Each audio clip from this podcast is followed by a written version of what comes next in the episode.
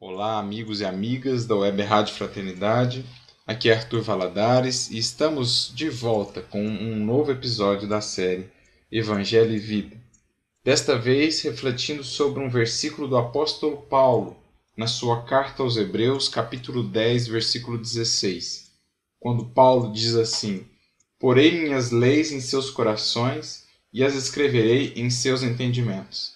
Na verdade, este versículo é retomado pelo apóstolo Paulo do livro de Jeremias, que havia falado isso inspirado por Deus, como se Deus estivesse transmitindo à humanidade a seguinte informação: Chegará um dia em que as minhas leis estarão em seus corações e escritas em seus entendimentos. Uma reflexão muito bonita, porque a gente começa a entender qual que é a proposta essencial do evangelho. O evangelho não é simplesmente aquele conjunto de textos que nós temos compilado ali no Novo Testamento. Aquilo ali é apenas uma nuance, uma parte, porque o Evangelho é, na verdade, um modo de vida.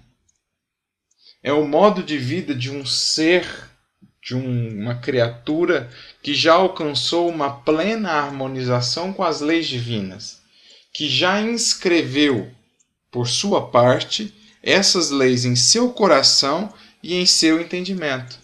Essa criatura é o Cristo, Jesus, que já alcançou esse patamar de comunhão, de ligação com Deus e vem agora compartilhar conosco esse modo de viver, que para nós ficou conhecido como Evangelho, Boa Nova.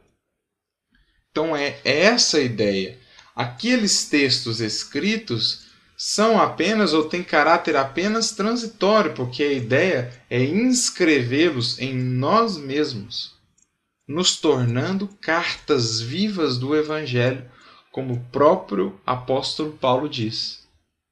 Por isso, no capítulo 81 do livro Vinha de Luz, quando comenta esse versículo, Emmanuel vai dizer assim: toda a movimentação de páginas rasgáveis portadoras de vocabulário restrito representa a fase de preparo espiritual. Olha que bonito isso. Páginas rasgáveis, ou seja, a, folha ali onde está escrito o texto, ela é perecível. Né? O vocabulário é restrito porque palavras não conseguem descrever tudo o que se transmite por meio do Evangelho, todo o sentimento do Cristo ali por meio dos seus ensinamentos representa a fase de preparo espiritual. Então, conhecer o Evangelho, né, gravar as lições do Cristo ali na memória, é a primeira parte, é o primeiro passo só. Porque, segue Emmanuel, o objetivo de Jesus é inscrever os seus ensinamentos em nossos corações e inteligências.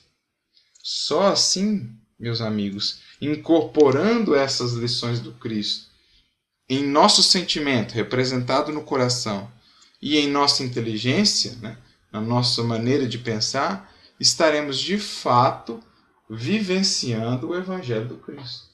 Estaremos de fato compreendendo o que é este Evangelho, esse modo de vida que ele vem nos apresentar. Um modo de vida harmonizado às leis divinas e, portanto, garantia de felicidade e plenitude porque a infelicidade em nossos caminhos surge justamente do afastamento dessas leis.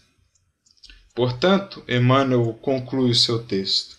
O Mestre escreverá nas páginas vivas de nossa alma os seus estatutos divinos.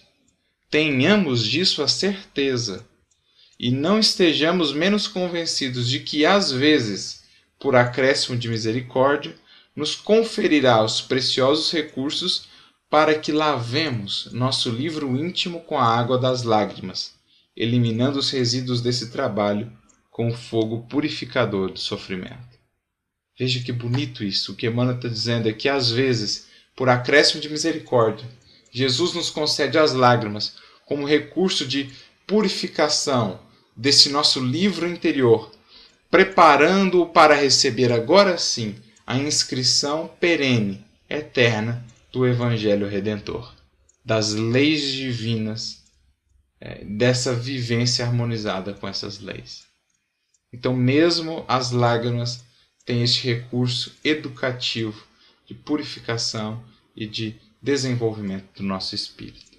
Que possamos entender isso e nos esforçar por deixarmos de ser apenas os mensageiros do Mestre e passarmos a ser as mensagens vivas aonde quer que estejamos pela nossa maneira de viver.